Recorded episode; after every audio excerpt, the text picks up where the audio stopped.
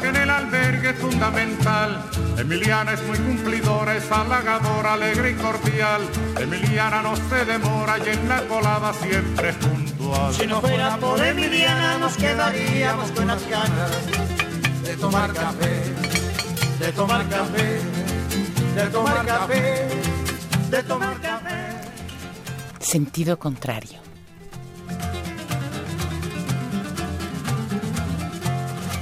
Emiliana por la mañana piensa en nosotros, piensa en usted. Se levanta muy tempranito. y Una producción del Museo Universitario del Chopo para Radio UNAM. todo lo bueno que usted le dé. Si no fuera por Emiliana nos quedaríamos con las ganas de tomar café, de tomar café, de tomar café, de tomar café.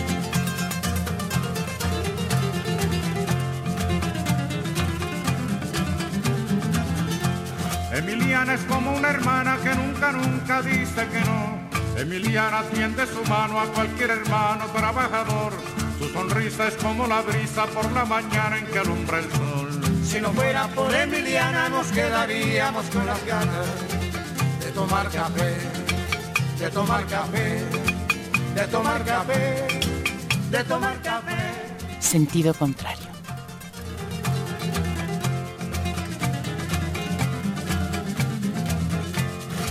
Emiliana, doña Emiliana, que en el albergue es fundamental. Si no fuera por Emiliana nos sentiríamos todos mal. Si no fuera por Emiliana, que en la colada siempre es puntual. Si no fuera por Emiliana nos quedaríamos con las ganas de tomar café, de tomar café, de tomar café. Con ustedes, Marcelino Perello.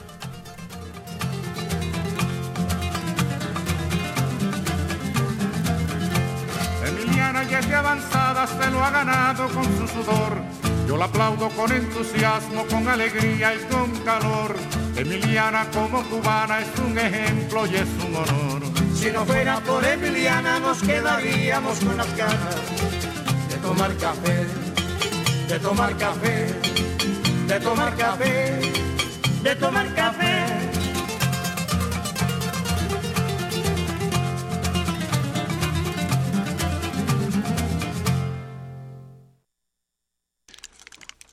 Hoy les tengo una primicia, salmones.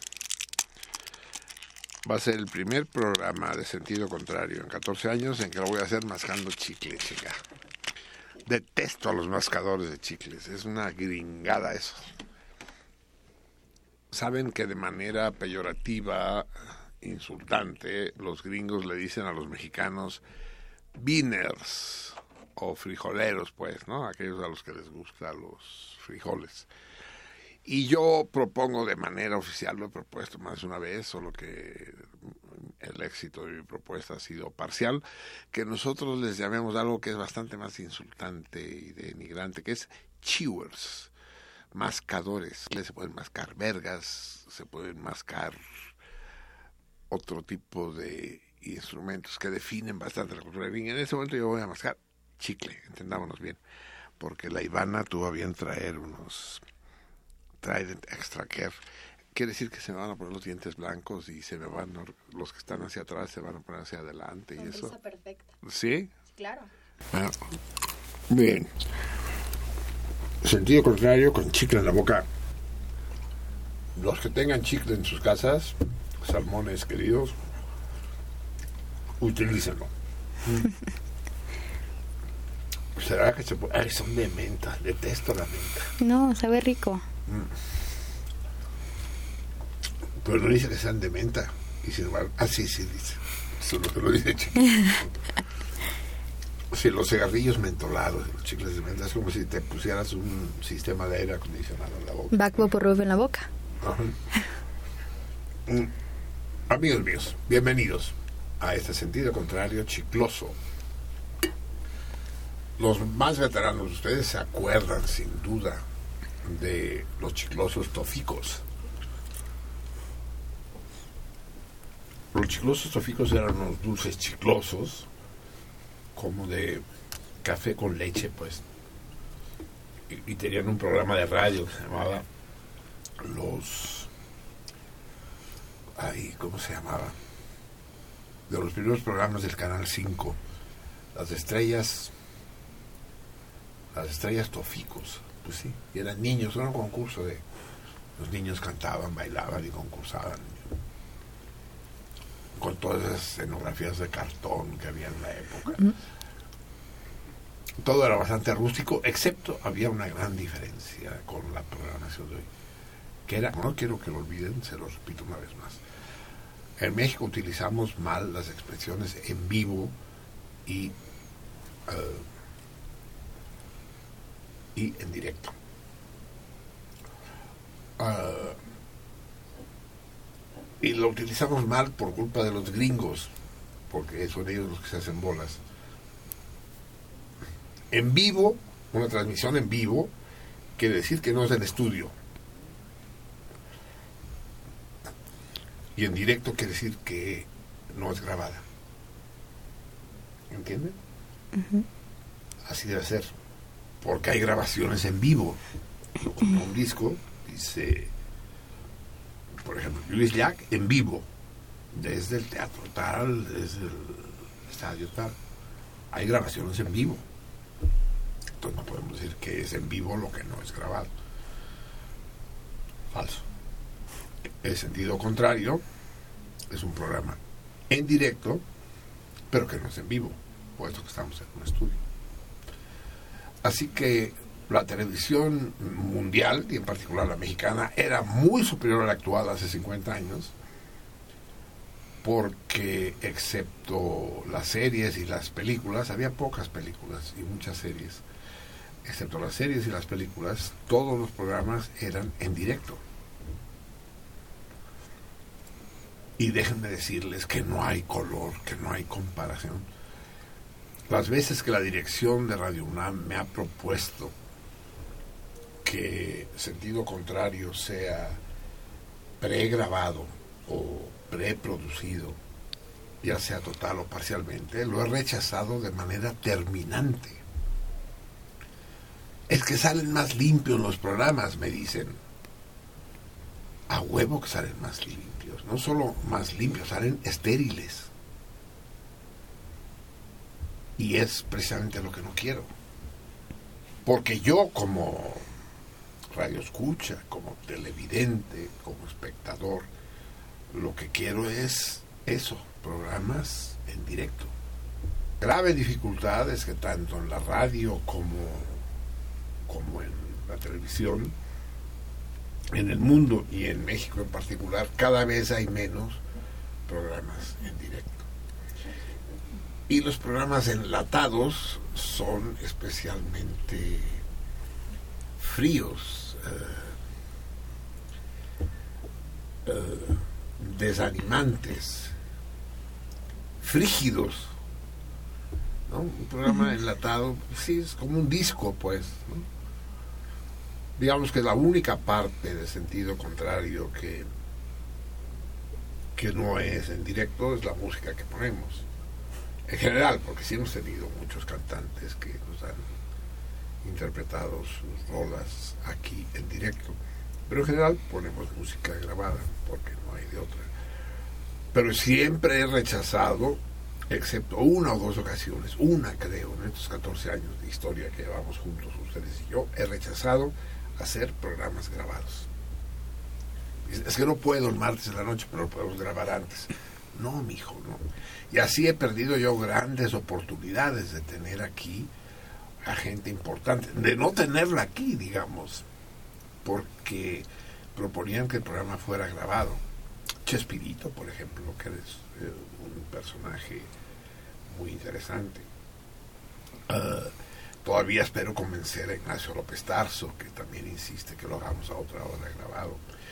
Perdimos de manera definitiva también al gran mago Septién, al que su hija no dejaba salir a estas horas a la calle. Pero no, tiene que ser un programa en directo para que exista esta vibración, exista esta catarsis que solo se produce en el contacto, eh, ahora sí que oral, ¿no? Es La nuestra, amigos sermones, es una relación oral. ¿Y tú qué prefieres? Dice, ¿el sexo oral o el sexo anal? Dice, "Mm, está cabrón, ahora sí me la pones difícil, no sé. El, el el sexo anal, una vez al año, pues, no, cabrón, es demasiado poco. Pero sexo oral, una vez por hora, no creo que lo resistiera yo. Nuestra relación es oral, pero la voz transmite más que cualquier imagen. Por eso, aquellos que cuando aparece la televisión, allá en la posguerra, en los años 40, 50, preconizan la desaparición de la radio, estaban jodidos. La radio no solo sobrevive, sino que desaparecerá la televisión, está a punto de desaparecer con, a través de internet, del Netflix y todas esas mamadas. La televisión va a desaparecer y la radio seguirá. La radio asistirá al entierro de la tele. Me cae. Porque hay una propiedad especial de la, de la... No es comunicación, porque comunicar quiere decir que hay información que se transmite. Y no es problema de información lo que está en juego aquí. Es problema de relación, de enganche. Y la relación entre sujetos, entre seres humanos, se da exclusivamente por la palabra. Por esa propiedad exclusiva de los seres humanos que es el lenguaje. Jacques Lacan, el vertiginoso segundo padre del psicoanálisis, afirma que no hay relaciones sexuales. Porque toda relación es oral. Pero el sexo oral, el sexo oral tampoco hay palabra. Bueno, sí, sí puede haber palabra, pero es difícil hablar mientras la está mamando uno. Pero sí puede escuchar, ¿no? Ahora sí, en, en un 69 sí, ahí sí, No hay forma. no hay palabra. Eh, toda relación es a través de la palabra. Digamos que, según Lacan, coger es una forma de más eh, que el, el contacto corporal y gestual no es más que un vibrador si no va acompañado de la palabra. De la palabra amorosa, de la palabra erótica. De la palabra, si ustedes quieren, sexual también. En todo caso, eh, cuando yo hablo y ustedes escuchan, algo hay del orden de esa relación oral que establece nuestra condición de sujetos de sujetos humanos aunque sea en una sola dirección aunque yo los escuche a ustedes pues ahorita prácticamente nunca o muy poco y ustedes me escuchen a mí más de la cuenta de todas maneras ya que ya que hablo de Jacques Lacan déjenme decirles que una relación amorosa, según él, nunca es simétrica. Dice Lacan, en toda relación amorosa hay el que ama y el que se deja amar. De hecho, él no habla de amor. El amor para él es un concepto demasiado confuso y más digno de la poesía que de las disciplinas serias como el psicoanálisis. Él habla de deseo. La relación de deseo es siempre el deseante y el deseado, o el deseante y la deseada, o la deseante y el deseado, ¿no? Los roles se pueden invertir a lo largo de una determinada relación, pero siempre hay un... Ups, Amigos, Basta de rollos. Estamos, seguimos. Espérenme. Eh, seguimos en... Es que me tengo que separar del micrófono. ¿Se me oye bien cuando me inclino para allá? ¿Sí? Porque resulta que mi pinche productor estrella, 133, se le pasó darse cuenta de que se terminó la tinta en la impresora. Y entonces no, no, no pudimos imprimir la escaleta. Escaleta que es fundamental en este programa, porque este programa es un programa organizado, tiene un timing, un scheduling, un, absolutamente estricto y aquí no se habla cualquier cosa, sino todo está previsto. De hecho es como si yo tuviera un... ¿Cómo le llaman a esta pantalla que tienen los güeyes en la televisión? Prompter, un teleprompter, ¿no? Tendríamos que tener aquí un radioprompter para... Pero ahorita entonces me quedó la escaleta en la computadora y me tengo que voltear. Y si dejo de ver el micrófono es como si los dejara de ver a ustedes. Imaginen qué angustia. El caso es que si me escuchan bien les diré que el día de hoy es el 22 lluvioso. Los patitos, 22 lluvioso y es el torbisco. Este güey, en, se- en serio que si yo hubiera vivido en 1789 a mí me hubieran guillotinado por contrarrevolucionario. Porque este cabrón de herba de Glantán que le puso nombres a los días, yo lo hubiera estrangulado, cabrón. ¿Cómo que torbisco? ¿Cómo que torbisco? Habi- hab- Habiendo plantas tan amables. Verdolaga, ¿por qué no tienes pinche herba de Glantán un día que sea el día verdolaga? El día nopal, cabrón. No, ahí sí. El día torbisco. Pues quiero que sepas, pinche Herb, que en México no sabemos qué carajo es el torbisco. Ni nos interesa, ni, ni falta que nos hace. El torbisco resulta ser una pinche planta europea. Se llama en español torbisco o torrisco. Su nombre científico es el Daphne indinium. Y es un arbusto de la familia de las timeleáceas. ¿Ya? ¿Se enteraron? Para decir más detalles, si se me oye o no se me oye. Es que. Es que saben ustedes. es que en esta.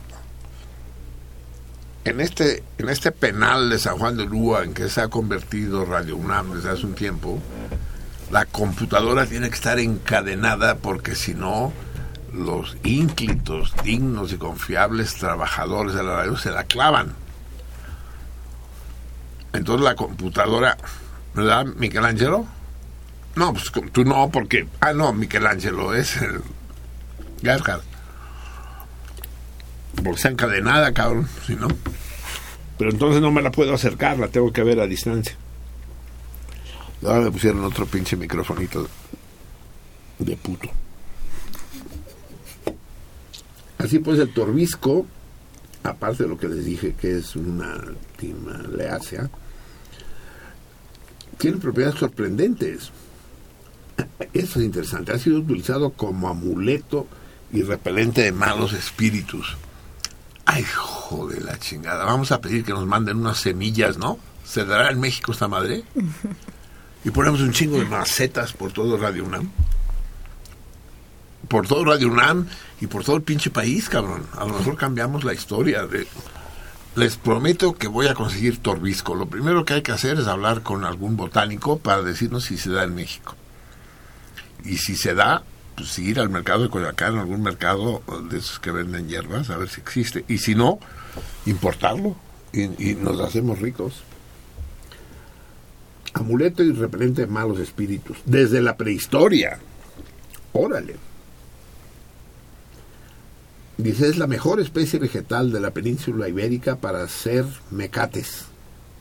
Su corteza es una cuerda natural por su flexibilidad y resistencia, pudiéndose hacer nudos muy firmes. O sea, uno como... ¿Cómo se llama? El, el- con, está mal, iba a decir lo que hay en Yucatán, en Nequén. ¿No? Nosotros los mecates los hacemos de Nequén, ¿no? Pinche maguey, qué planta más generosa. Se puede, con el maguey se puede hacer tequila y se pueden hacer mecates. ¿no? Qué chingón. Y se puede grabar el nombre en la penca, ¿no? Así que bienvenidos pues a este 22 lluvioso Torbisco y queda pues la promesa que vamos a buscar el Torbisco. Es más, si alguno de ustedes salmones encuentra el Torbisco, por favor no duden en informarnos y hacérnoslo llegar.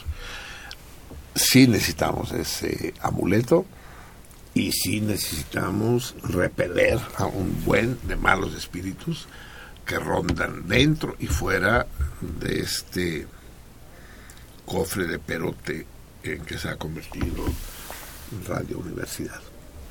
Bien, amigos míos, ya son, que si esto, que si aquello, son las 10 de la noche con 26 minutos. Hoy volvemos a tener a nuestros nuevos reclutas, a la dulce Ivana y a su temible guardaespaldas, el Gonzalo, que no la deja sola. ¿Nunca la dejas sola?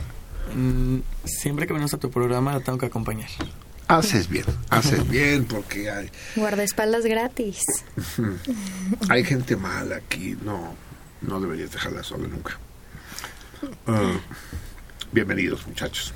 Gracias. Ah, eh, detrás de la jaula de cristal están el Gerhard Rosen al control del timón de esta nave de los locos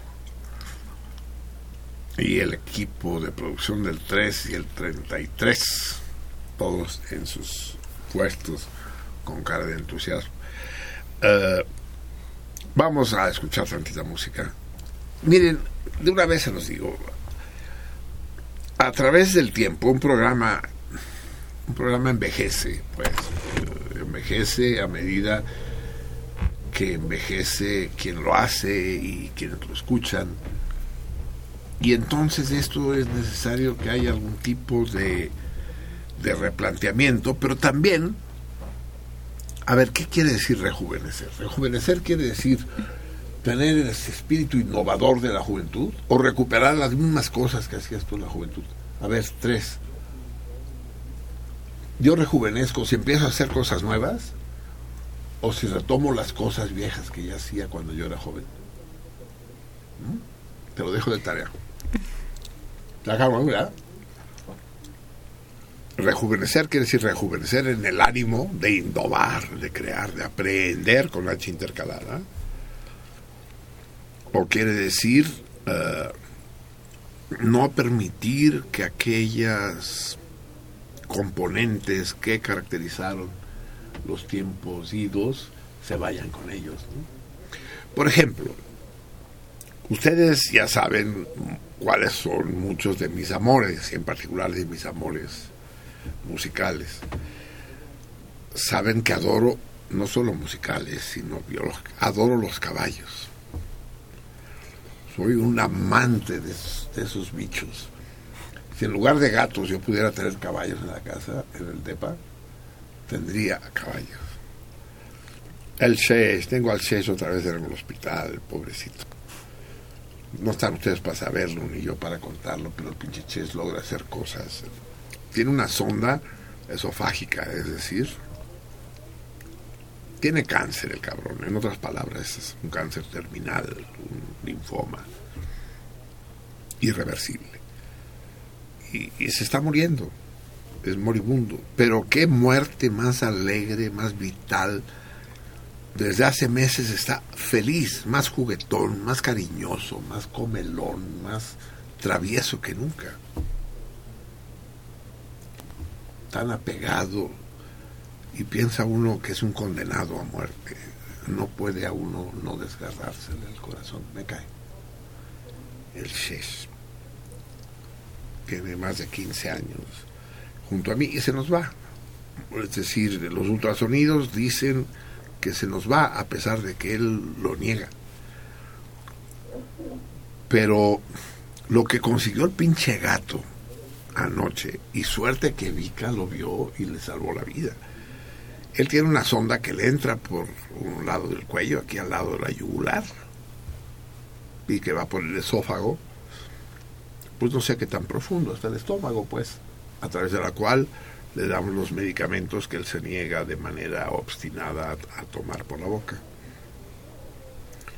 Y ahora también la comida de gato, porque él se niega en sus últimos días a seguir siendo gato.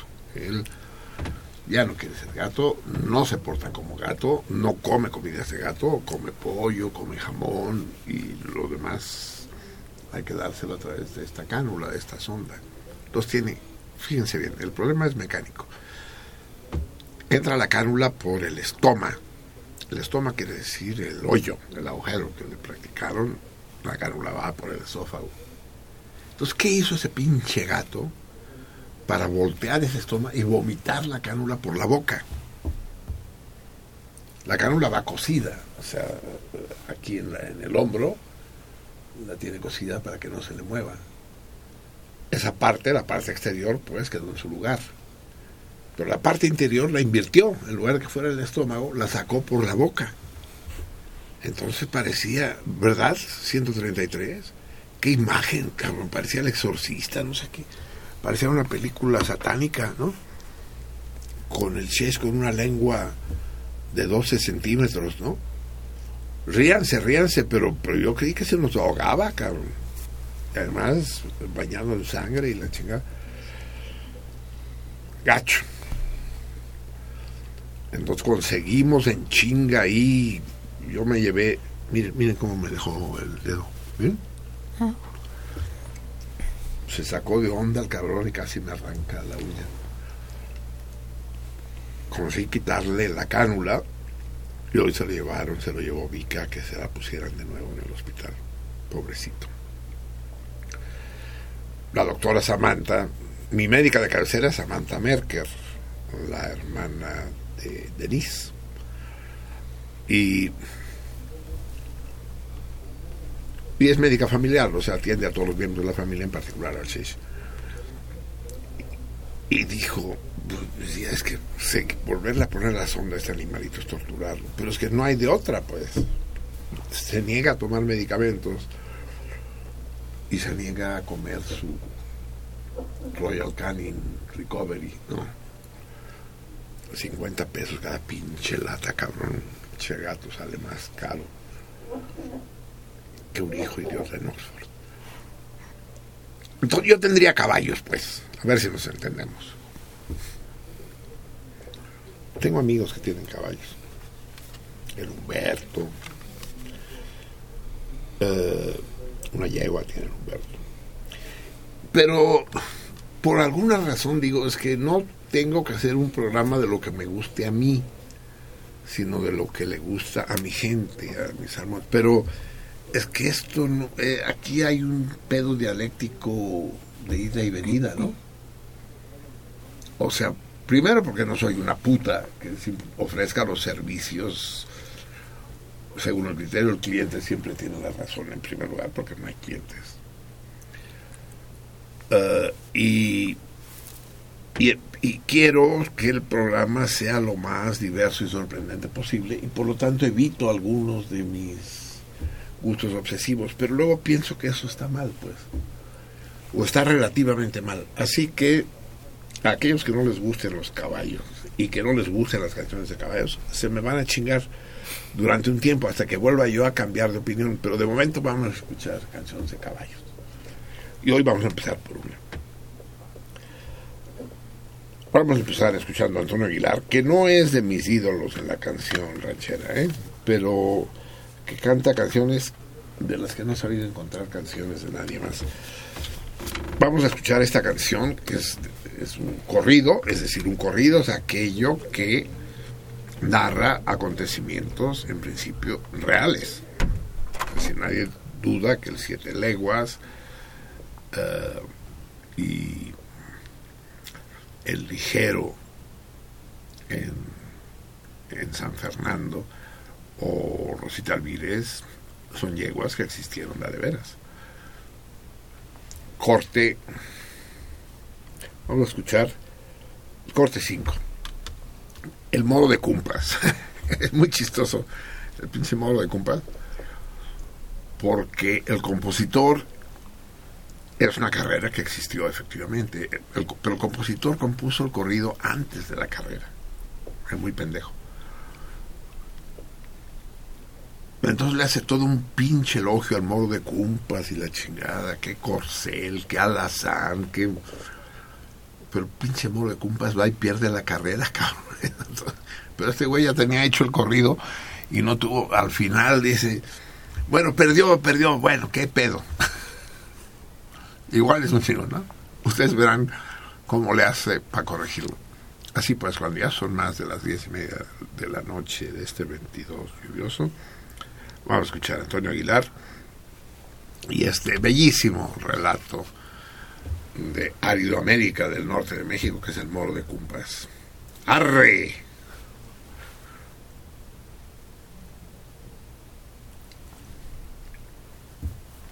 No, pues no, no arrió.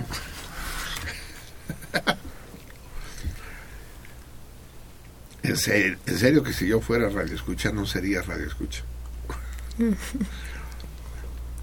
¿Cómo es posible que nos pasen siempre cosas? No digo que no sea divertido, porque resulta, créanme, queridos salmones, tan imprevisible para ustedes como para nosotros. Ahora resulta que el disco del corrido de caballos, después de todo el pinche rollo que me eché, no sirve. Y es que por alguna No lo leí, ¿Cómo? no lo leí. Pero ¿por qué eso solo le pasa al, al, al Gerhard? eh? Pero hay alguna alternativa, ¿no? ¿O no hay alternativa ninguna? A ver, 133, tráeme el, tráeme el disco. Pues no que se las cante yo, pues. Es que...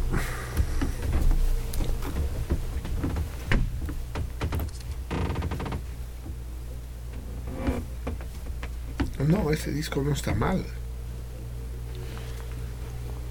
A ver, ¿cómo se abre esta chingadera? Eso tendría que abrir. Eso. A ver, quédate aquí.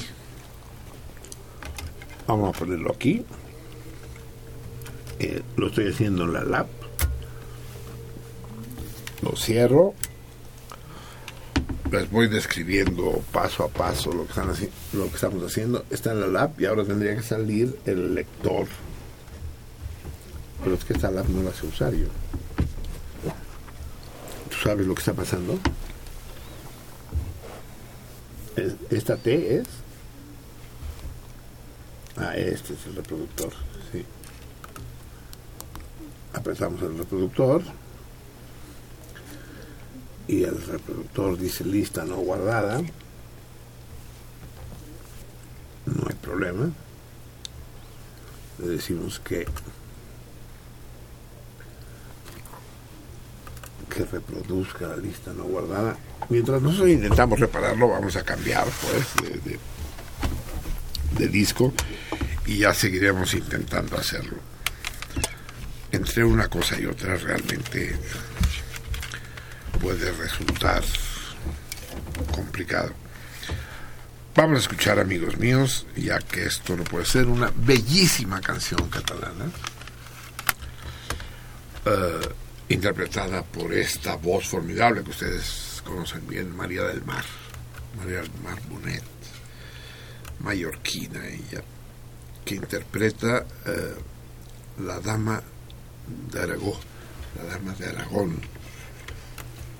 Ustedes saben que durante un tiempo, unos años, Cataluña y Aragón fueron países hermanos y esta es la historia de un doncel catalán que se enamora de una bellísima dama aragonesa y es una canción de amor de las más tiernas y conmovedoras que se han compuesto nunca. Escuchémosla en esta bellísima versión. Si este tampoco suena, pues nos vamos de farra, ¿no? Vamos a ver, es del corte 3. Es del corte 11. ¿Probaron con otros cortes? Sí, pero bueno, dilo en voz alta, no tengas vergüenza de tu voz. Sí. Y no entró ningún corte. ¿Y aquí qué pasa? No lo leí. ¿Tampoco? O sea que el moro de Cumpas no solo perdió la carrera, sino... Bueno, todo el rollo que me eché acerca de los caballos, empaquétenlo, guárdenlo y les aseguro que la semana próxima llueve, truene o relampaguee, escucharemos, si no el moro de Cumpas, alguna canción de caballos. Es que hoy de, de plano no traigo más, más caballos. Por ejemplo, pensé en los caballos, les falta imaginación. La situación del país es grave, ahorita hablamos un poco de ella. Las cosas no van bien en este país nuestro. Ayer se celebró el aniversario de la Marcha de la Lealtad, ¿no? Ustedes saben bien lo que pasó. Eh, fue el 102 aniversario. ¿Qué año fue la Marcha de la Lealtad? ¿Cuándo es el golpe? En 1912. Ahorita me lo dice el 3. El caso es que el Palacio de Gobierno era el Palacio Nacional y la residencia oficial era el Castillo de Chapultepec. Desde Maximiliano. Informan al presidente Madero de que ha habido una sonada militar, de que el ejército ha tomado las instalaciones estratégicas del centro de la ciudad, la ciudadela, Zócalo. Y Madero, al cual se le achacan muchos defectos que no pongo en duda, pero que también tenía muchos huevos y virtudes indiscutibles, en lugar de huir o de atrincherarse en Chapultepec, no veo nada, acércate. Decide bajar al Zócalo y fue el 13, así es, el, el 9 de febrero del 13, decide bajar a Zócalo, tomar posesión como presidente de la República. Y uh, le dijo a sus acompañantes algo muy similar a lo que les dijo Allende en el Palacio de la Moneda en Santiago de Chile cuando se produjo el golpe militar allá. Los que quieran acompañarme, que permanezcan a mi lado, que vengan conmigo. Eso dijo Madero. Allá fue distinto. Los que prefieran irse, dijo Allende, pueden retirarse. Los que quieran quedarse, se queden. Y en los dos casos hubo quienes se fueron, quienes permanecieron leales. Por eso se llama Marcha de la Lealtad. Es uno de los hermosos momentos, sin duda, de la historia de México. Peña Nieto, como cada año, quiso honrar el recuerdo de aquel momento heroico que acabaría costándole la vida al presidente Madero y a muchos de los que le fueron leales y recorrió el tramo, no sé si desde el castillo de Chapultepec o desde Los Pinos o desde dónde, pero lo hizo a bordo de un vehículo motorizado, una madrola de esas militares del ejército. Díganme ustedes, salmones circunspectos y, e imaginativos. Acá, no, que Peña Nieto hubiera hecho el recorrido desde el castillo de Chapultepec hasta Palacio Nacional a caballo.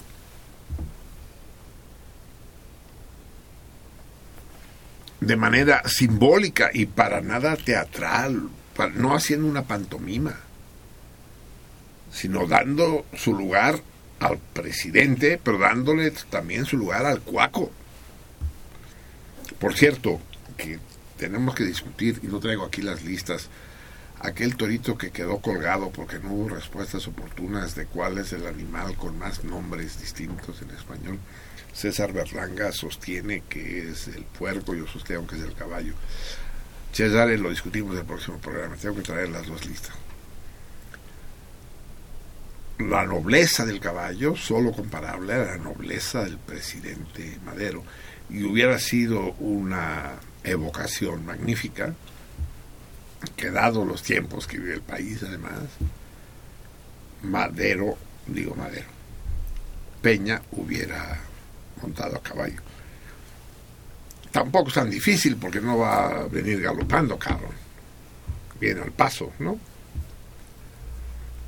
Y si le ponen un, un garañón o una yegua a modo, pues tampoco es tan complicado. Porque, pero como a ese pinche cabrón del presidente pone un circo y le crecen los enanos, igual se le desboca al puto caballo. y se nos complica todavía más la historia. No, hubiera sido hermoso. Olvidémonos de los caballos, pues ya me pusieron de mal humor. Vamos a escuchar La Dama de Aragón con María del Mar Bonet. Es una canción de un hombre a una mujer y sin embargo María del Mar la canta. Canta siendo ella mujer y qué mujer le canta una canción de amor a una mujer sin mamadas de esas de cambiar el género y la chingada como hacía nuestra lucha Reyes que cuando la eh, lucha Reyes dice qué bonito se movía el agua cuando yo la volví a besar. Y no las mamás de las que cantan y cuando yo lo volví a besar. No, la canción es para, es un hombre el que la canta, aunque la cante una mujer. A ver si nos entendemos. No hay que cambiar el género. La, eh, fumando espero a la mujer que quiero. Tu chingada madre. La canción es cantada por una mujer, está hecha para que la cante una mujer. Fumando espero al hombre al que yo quiero así se canta, aunque, aunque lo cante un hombre. Ese pinche complejo de los mexicanos de no fuéramos a parecer putos. Y si lo parecemos, ¿qué? Y si lo somos, ¿qué? Si lo somos sin parecerlo, como si lo parecemos sin serlo, no hay pedo, hombre. Escuchamos pues a esta hembra formidable que es María del Mar Bonet, cantando una canción de amor a aquella mujer mítica, tal vez real, tal vez imaginaria, que fue la dama de Aragón. Escuchemos.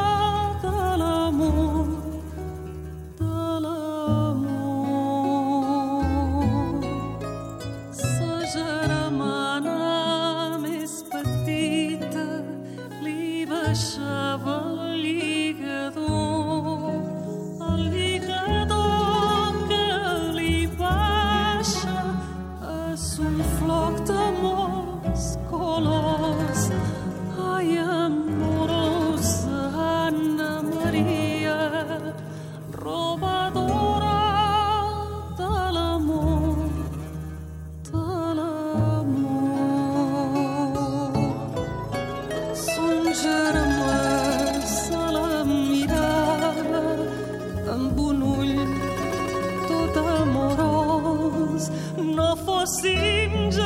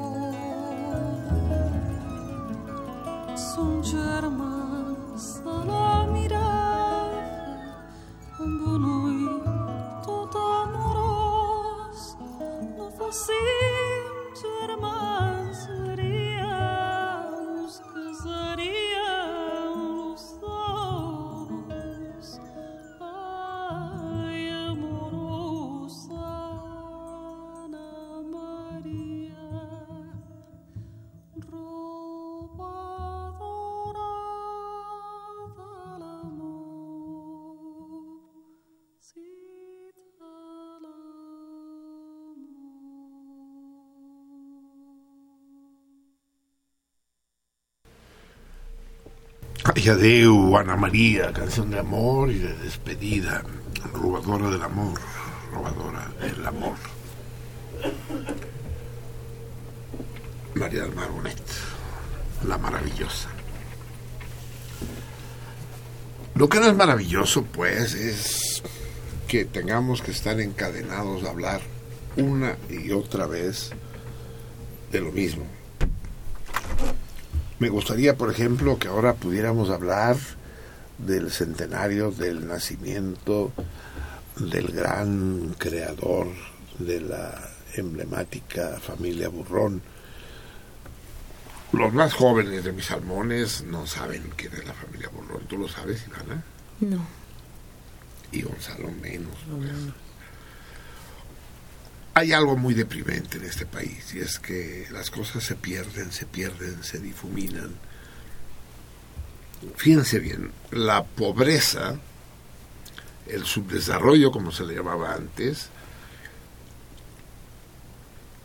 no es tanto eh, que no se construyan cosas nuevas, sino que no se conserven las antiguas es exactamente la misma discusión que tenía hace un momento en que representa eh, el culto a la juventud, en, en tener el ímpetu de la creatividad o, o hábito de la conservación. Vayan por la Ciudad de México y verán que hay una increíble cantidad de construcciones nuevas increíble, al barrio donde vayan. Se construyen edificios, edificios. Esto tiene una faceta económica eh, compleja, porque todo esto es el boom inmobiliario basado en una pompa de jabón que es el crédito. Todo el mundo pide crédito. El que compra el departamento pide crédito, lo hipoteca a un banco que a su vez pide crédito para prestarle al constructor que pide crédito y entonces es una red de créditos que en un momento dado truena, como le pasó a los gringos o le pasó a los españoles no hace mucho tiempo. Entonces hay un chingo de edificios nuevos. Pero ¿y qué pasa con los edificios antiguos? Edificios en la Ciudad de México que tienen 50 o 60 años. Están hechos unos adefesios. Están en ruinas. Están deshechos. Vayan ustedes a la ciudad universitaria, a ver si no se les caen las lágrimas por, por las mejillas. Un, un conjunto extraordinario, magnífico, único en el mundo, fue Ciudad Universitaria. Ahora solo se ve bien si va uno por insurgentes, de lejecitos. La biblioteca majestuosa, la esbelta rectoría, la torre de ciencias, Dice uno, qué padre, pero no se acerque y sobre todo no se le ocurra entrar. Porque está todo descarapelado, todo sucio, todo descuidado, desordenado. ¿Por qué debe ser así? Y, hablo de CU porque es mi casa, porque es nuestra casa, pero hay mil ejemplos mejores perfecto estado. Elevadores de reja con motivos de Art y demás que suben y bajan perfectamente.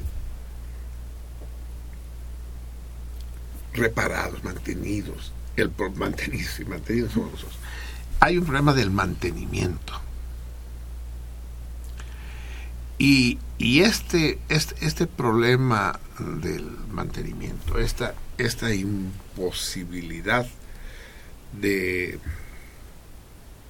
de hacer que sobre las cosas antiguas se hagan nuevas sin necesidad de destruir lo antiguo,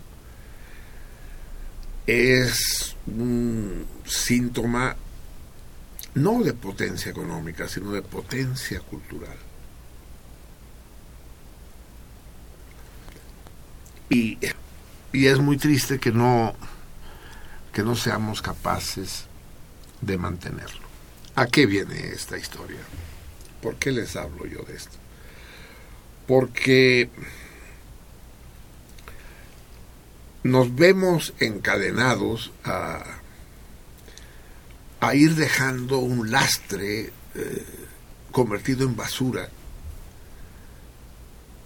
que no se retoma. Por ejemplo, en Francia todos los niños saben quién es Tintín y quién es Asterix, aunque son publicaciones viejísimas, y quién es el canal en Chenet, ¿no? el pato encadenado. Sí se sabe, a lo mejor ya no existen físicamente, a lo mejor sí, pero pero existen en la memoria, en la cultura, están asociados. En México los jóvenes ya no saben quién es la familia Burrón ni los super sabios, ni los super machos. ¿Verdad? Estoy hablando en chino.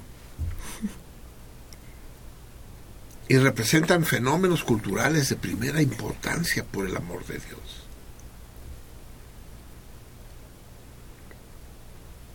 Es muy difícil habitar con todas las de la ley la Ciudad de México si no se ha si no se ha visto, leído, reído, disfrutado con la familia Burrón, si no se ha escuchado a Chava Flores.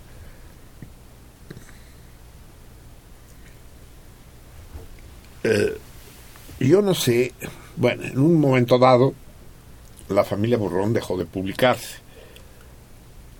Esto no es, no es algo que deba hacernos desgarrar las vestiduras las cosas, como la gente tiene una vida media y es una vida que se agota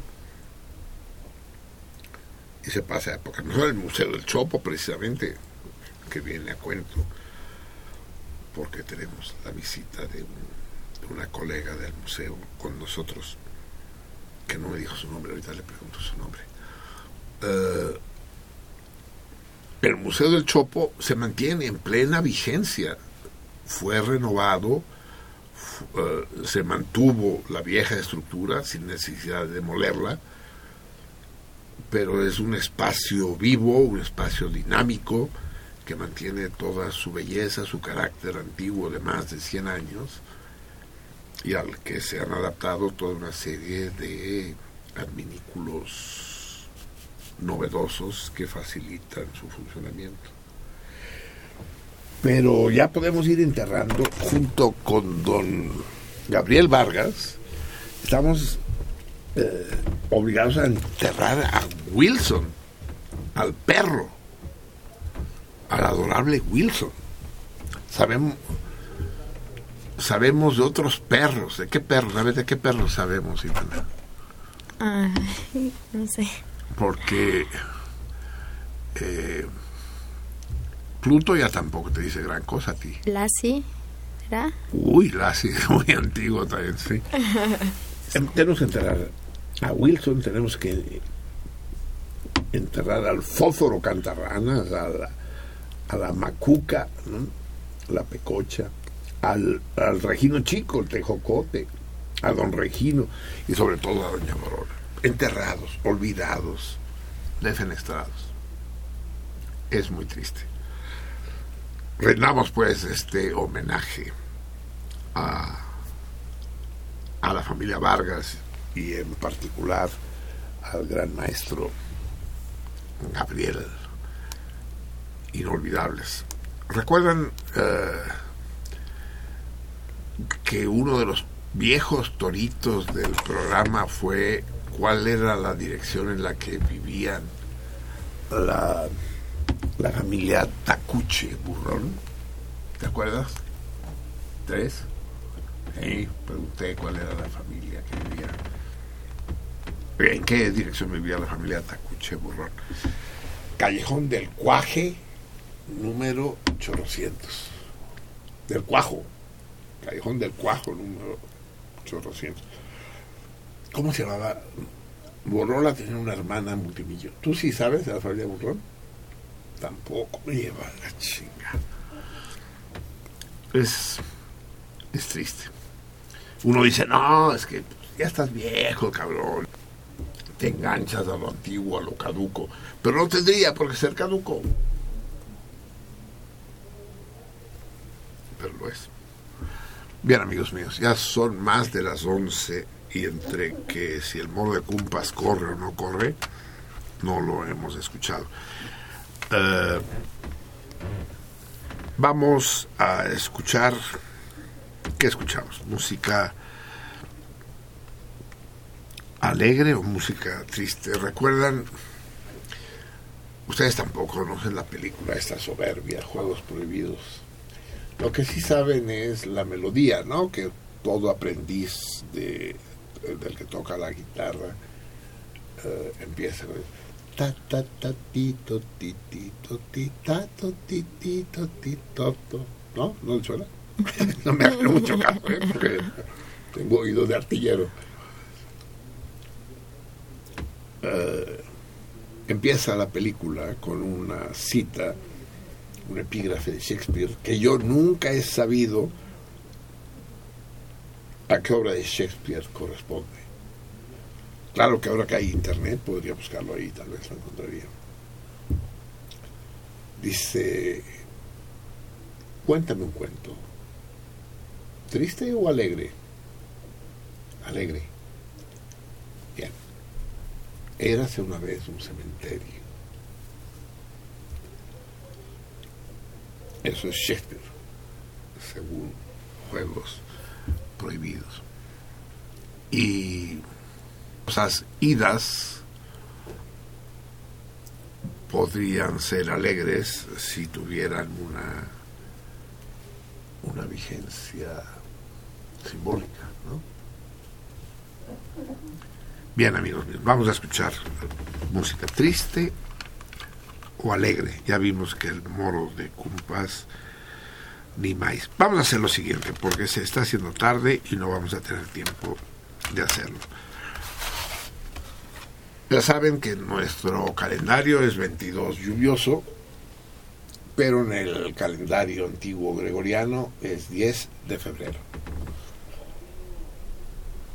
Dentro de cuatro días es esta celebración tradicional sajona, la fiesta de San Valentín.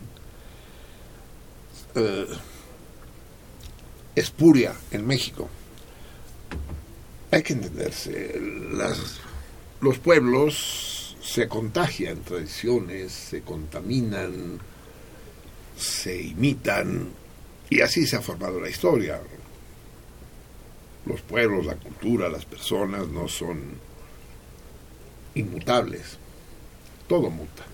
Lo que pasa es que las mutaciones ahora están dictadas no por fenómenos propiamente sociales en el sentido estricto, sino por el pinche comercio, por, por los mercaderes del templo.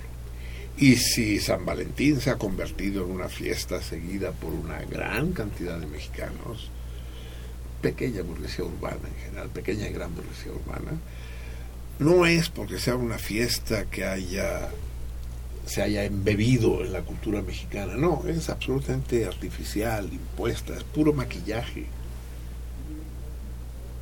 impulsada por la publicidad y la necesidad del consumo. Compren, compren, regalen y compren, regalen y compren. Entonces los que están contentos en San Valentín son los fabricantes de globos y de cajas de chocolate y de peluches y sobre todo los hoteles de calzada de Tlalpan. Es una fiesta que carece de sabor, carece del perfume que alguna vez debe haber tenido en la antigua Inglaterra o de donde sea originaria. San Valentín. En todo caso, en Estados Unidos sí tiene carta de naturalización, es auténtica. Vamos a escuchar a este gran gringo, que también existen, y que es uno de los ídolos del sentido contrario, que es Tom Waits, cantando esta bellísima y tristísima canción que es Blue Valentine. Eh, ellos llaman Valentine a la, a la tarjeta de felicitación que se mandan el día de San Valentín. Costumbre que no ha llegado a México, ¿verdad, muchachos? ¿Tú le mandas tarjeta de felicitación a tu novio? A veces, si estoy de buenas. Sí, sí. Pero el día de San Valentín, Ajá. Es que, o sea, es como le doy una tarjeta y un chocolate y listo. le das una tarjeta en blanco para que él la llene y te la regrese. Claro. ¿Sí? No, es que ya tienen como todo escrito. Ya nada más le pongo así como te amo y su nombre y listo. Vámonos. Eso, ya la, ya la compras. pues. ¿Y tú, que eres mucho más joven, Gonzalo? Y No. romántico. no, a mí no me gusta regalar nada de eso. ¿No? A mí no me hace especial el 14 de febrero. Sí, es que sí, en fin, es discutible. Pero en, en todo caso, eh, es una fiesta que debe ser alegre, un canto al amor. Le aumentaron lo de amistad, ¿no? Dijeron, para que gasten más lana. Eh, Ahora solo falta que lo hagan también de la enemistad, ¿no? Dice, eh, fiesta del amor, de la amistad, de la reconciliación, mm, de la enemistad, del desconocimiento, o sea, para que ya tengamos que regalarle a todos, ¿no? Blue Valentine, que contra lo que más de uno pueda pensar, no se refiere al color de la felicitación, no es que sea azul, sino que sea triste. Blue en inglés también quiere decir triste. Eh, aunque la palabra hegemónica es sea sal. Blue, de donde viene el término de blues, para el blues original, no para las mamadas que se hacen pasar como blues ahora. Vamos a escuchar dos veces, pues, el Blue Valentine de del gran Tom Waits. La primera se las traduzco, pero les voy a hacer como canta muy rápido y no hace pausas. eh, se, se las se las voy a traducir de manera libre, pues es un poema, un poema complejo, tanto desde el punto de vista formal como simbólico. Y después el- se las dejo escuchar solitos, aquellos que sepan inglés harán su propia lectura. De hecho, yo les digo que es Blue Valentine y los Blue Valentines, eh, felicitaciones tristes o tarjetas tristes sería la, la mejor traducción. Escuchemos pues a- al mismo tiempo que yo los traduzco al gran Tom Waits, al hombre de la voz atiplada en su Blue Valentines.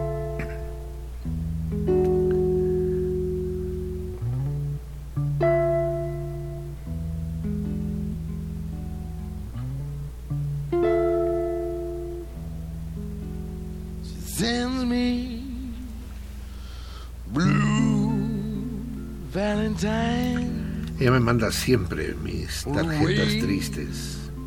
Desde la lejana Filadelfia.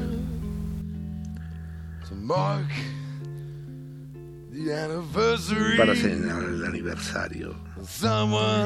De algo que alguna vez fue mío.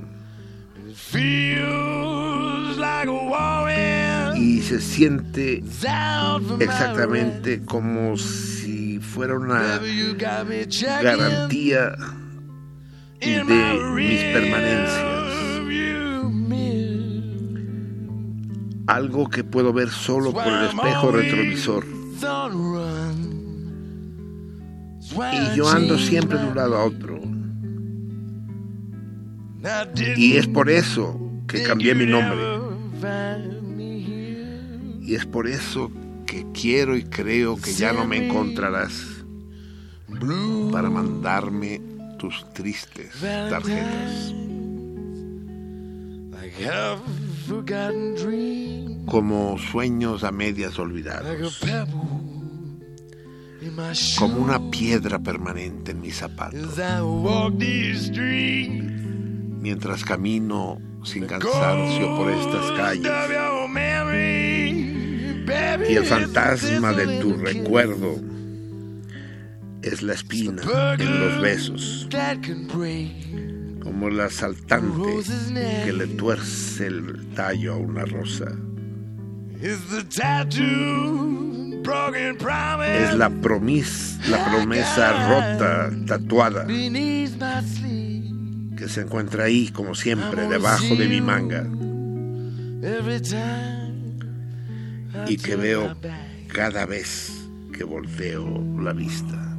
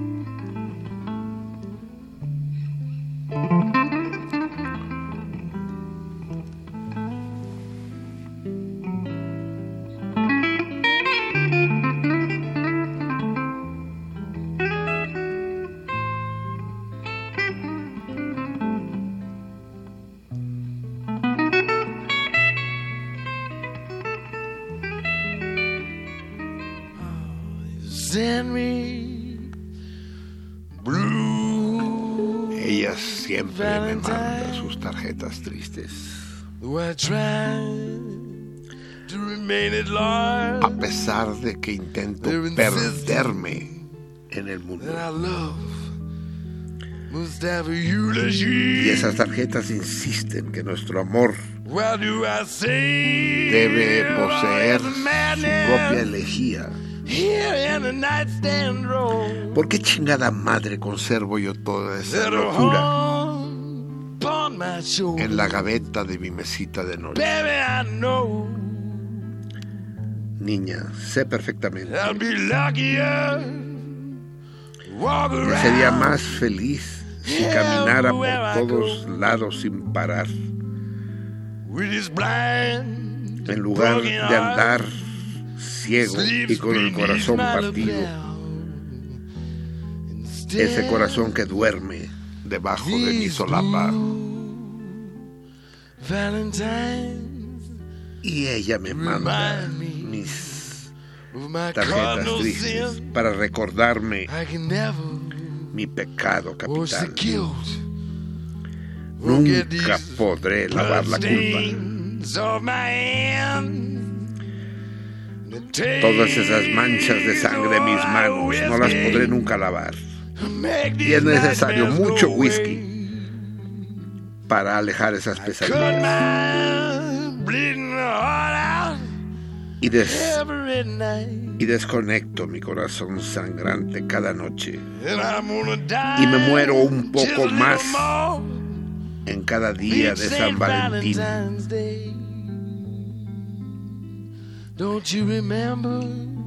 ¿Te acuerdas que te prometí una vez que te escribiría yo a ti aquellos, Valentine, aquellas blue tarjetas tristes, Valentine, tarjetas tristes?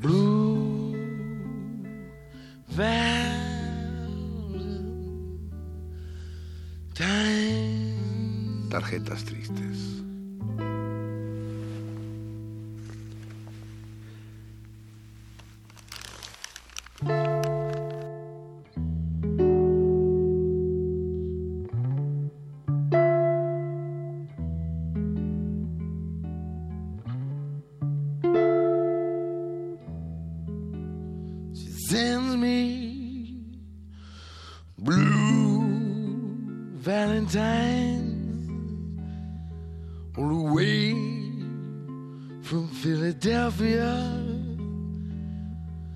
Mark the anniversary of someone that I used to be.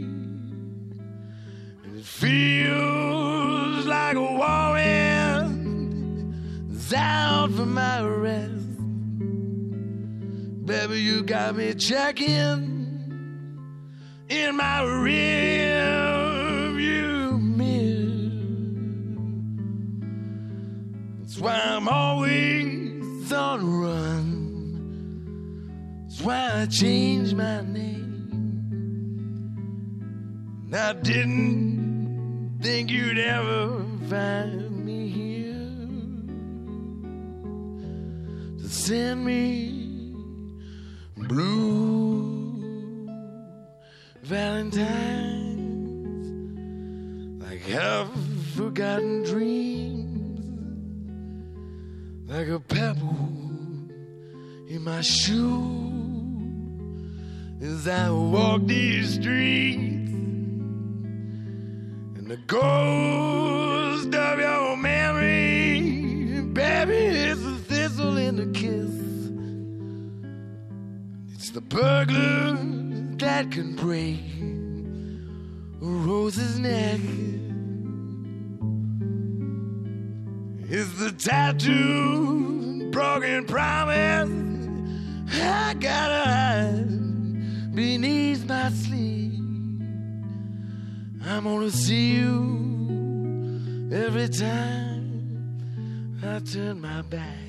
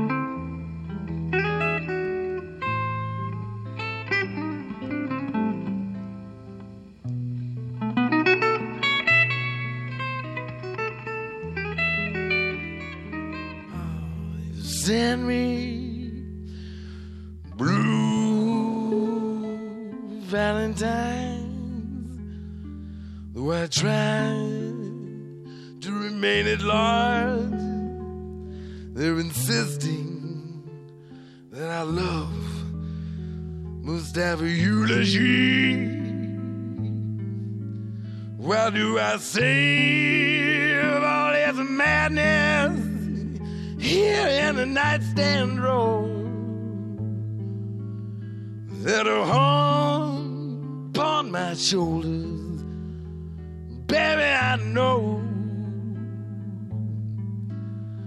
I'll be luckier to walk around everywhere I go with this blind broken heart sleeps beneath my lapel. Instead, these blue valentines remind me of my cardinal sin. I can never wash the guilt or get these blood stains off my hands. And it takes a whole lot of whiskey to make these nightmares go away. And I cut my bleeding heart out every night. And I'm gonna die just a little more on each St. Valentine's Day. Don't you remember? I promised I would write you these blue Valentines, blue Valentines, blue Valentines.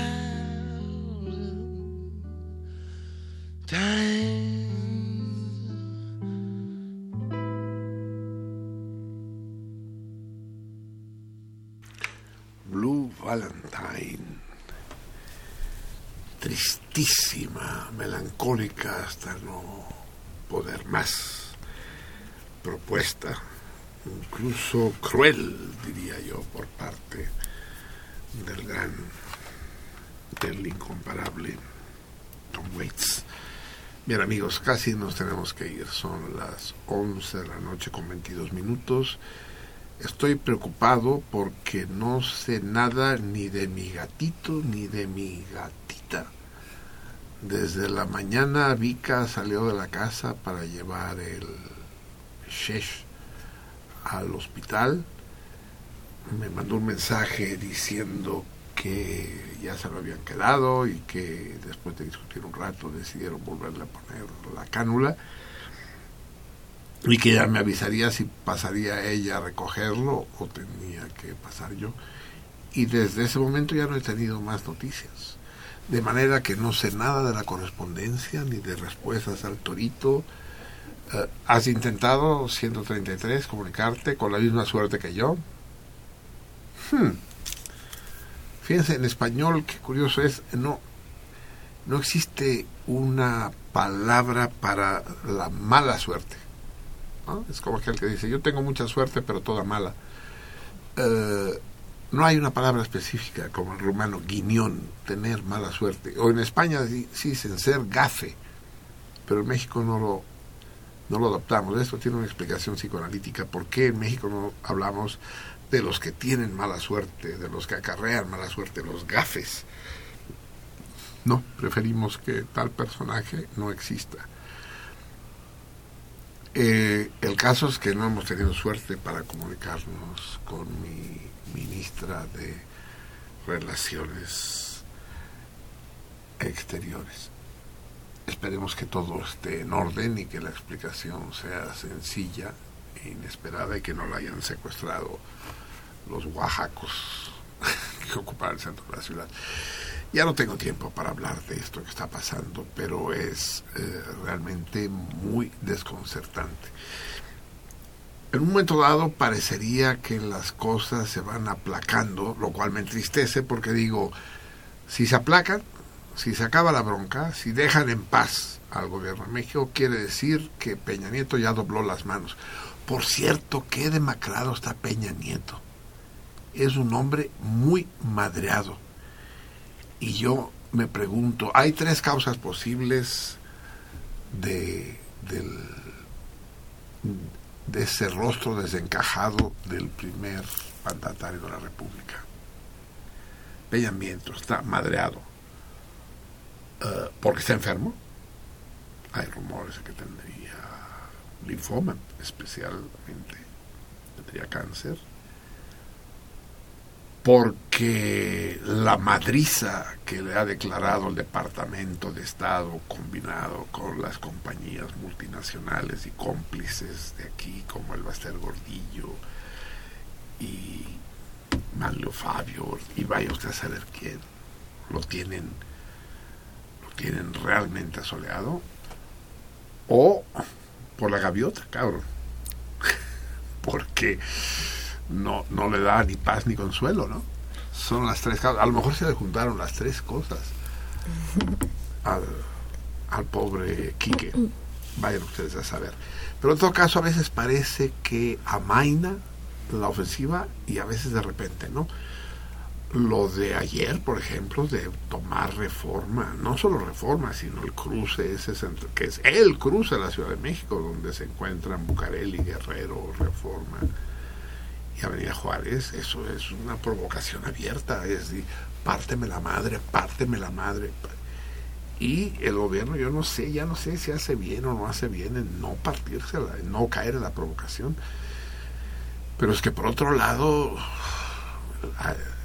hay, hay dos vertientes en ese momento en la opinión en México. Los que siguen diciendo que la culpa de todo es Peña Nieto y que chinga su madre, que él es el que mató a los ayotzinapos y que él es el cómplice de los narcos y que es el culpable de la crisis económica y que chinga su madre Peña Nieto. Y los otros chingan a su madre porque es el responsable de, de la legítima protesta popular. Y hay otros que dicen chinguen a su madre Peña Nieto porque no responde a la provocación que representa esta falsa movilización popular. O sea, en los dos casos el presidente sale perdiendo. Si sale águila yo gano, si sale sol tú pierdes. En esa dicotomía está atrapado. Si reprime, cae en la trampa. Y si no reprime, se sigue hundiendo en el pantano. Es muy complicado muy complicado. Y los que estábamos fuera de la jugada no sabemos a qué se está enfrentando. Él sí debe saberlo, a qué y a quién se está enfrentando. Pero debe ser alguien muy poderoso para que para que no se decida actuar de manera más enérgica y, y ejecutiva, pues es el ejecutivo de la nación. En todo caso, tuvo un punto a favor ahora que los putos argentinos de mierda estos, los peritos argentinos de la antropología forense, dijeron que la PGR no sabe hacer las cosas. Eso resultó un boomerang, porque gran parte de la opinión mexicana se emputó, en parte yo, que vienen esos pinches argentinos ahorita a darnos lección de hacer las cosas. ¿Quiénes son esos argentinos, esos peritos argentinos? A los que los ayotzinapos se refieren como los compañeros argentinos, en ellos sí tenemos confianza, y que deciden que van a informar a los familiares eh, del, de los desaparecidos y, y, no al gobierno. ¿Quiénes son estos argentinos? Eh? ¿Qué papel están jugando en todo este sainete? No es trivial, ¿eh? Pero en todo caso, el hecho de que eh, con la soberbia que caracteriza a nuestros amigos de La Pampa se permitan dar lecciones de cómo se hacen las cosas al gobierno mexicano y en particular a la PGR resulta inaceptable, ¿no? Eso, eso que preguntan, eh, ¿qué es la petulancia? Es el, es el pequeño argentino que todos llevamos dentro. A lo que un argentino contesta, ¿y por qué pequeño? Complicado. Nos tenemos que ir, amigos míos. Así que pues no hay, no hay correspondencia, no hay respuestas a toritos, estoy desconcertado. Solo les puedo repetir el torito que queda vigente esta quincena. No sé si no hay respuesta al torito anterior. El torito es ¿cuál fue el himno de este país hasta 1821? Esto. ¿Cómo, cómo se llama? O, o me lo chiflan si quieren. ¿Cuál fue el himno de este país hasta 1821? Lo cual lleva a este enigma de que México estuvo prácticamente 40 años sin himno. ¿no? Cuando yo investigué eso me doy cuenta de que hasta, hasta la declaratoria de himno nacional mexicano del Mexicanos al grito de guerra, no había himno en este país. Pa- Sí había bandera, muchas banderas, pero no había himno. Pero y antes del Mexicanos eh, al grito de guerra, ¿qué himno hubo? Eh, hasta 1821. Díganmelo, escríbanme, los tendré al corriente de qué pasó con el modo de Cumpas y, y con la Vica de Marras. Escríbanme al 21-111 de México Distrito Federal. AP 21-111 México Distrito Federal. Díganme cosas. No me dejen hablando solo como pendejo. Los abrazo. Tengan una noche magnífica y una semana mejor. Y los dejo. ¿No tienes música, verdad? Sí, sí, sí, no tienes música. Vamos a poner. Vamos a irnos. ¿Dónde está el? Vamos a irnos con. No, vamos a irnos con música. Con una balada irlandesa bellísima. Apola, un ratito. La música irlandesa es. Yo sé que, que fue, fue triste el programa de hoy desde el punto de vista musical, no solo desde el musical, ¿no? Desde la Dama de Aragón, el modo de Cumpas, que era el único alegre, valió madres, la Dama de Aragón fue triste, el, la tarjeta triste fue triste, y la música irlandesa también es triste. De manera que no olviden que la tristeza no solo es inevitable, sino que es provechosa. Sin tristeza, amigos míos, no habría alegría. Los abrazo, los beso y los reencuentro en seis días, 22 horas y media.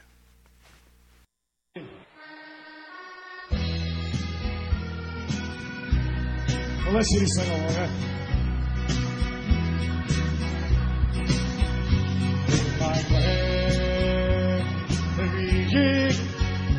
I will always see the time I time.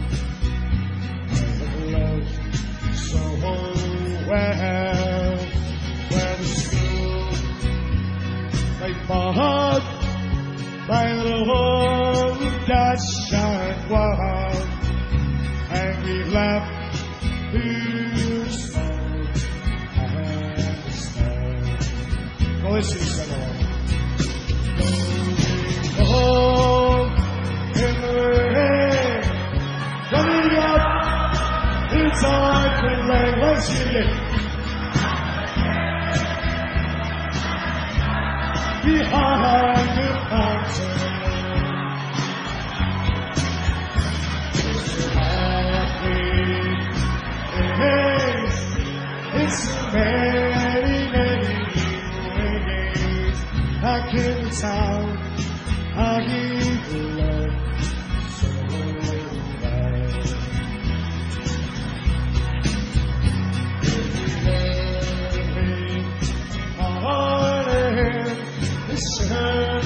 taxing hard.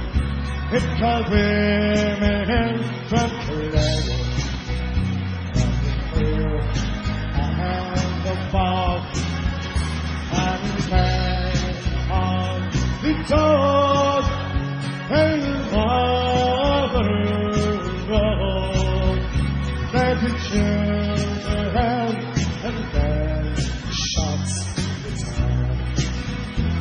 unit. And uh, inside. Let's get up.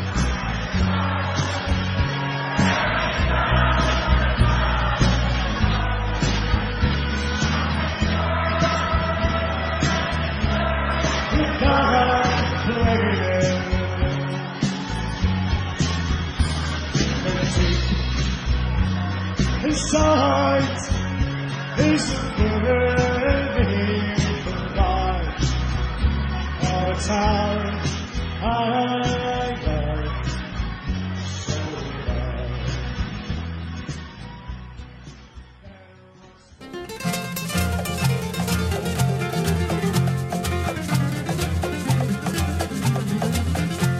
Emiliana es una cubana que en el albergue es fundamental. Emiliana es muy cumplidora, es halagadora, alegre y cordial. Emiliana no se demora y en la colada siempre es Si no fuera por Emiliana nos quedaríamos con las ganas de tomar café, de tomar café, de tomar café, de tomar café. Sentido contrario.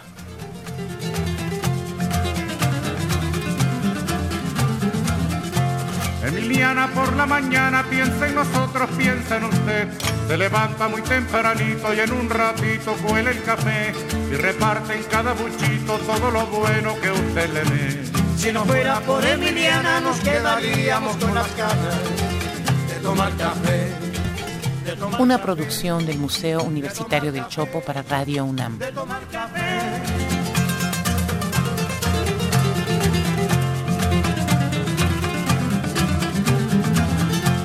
Emiliana es como una hermana que nunca, nunca dice que no. Emiliana tiende su mano a cualquier hermano trabajador. Su sonrisa es como la brisa por la mañana en que alumbra el sol. Si no fuera por Emiliana nos quedaríamos con las ganas de tomar café, de tomar café, de tomar, Sentido contrario. de tomar café.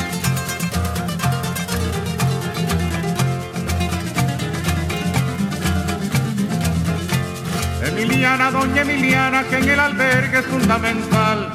Si no fuera por Emiliana nos sentiríamos todos mal. Si no fuera por Emiliana, que en la colada siempre es puntual. Si no fuera por Emiliana nos Estuvo con ustedes Marcelino Perelló. de tomar café, de tomar café, de tomar café.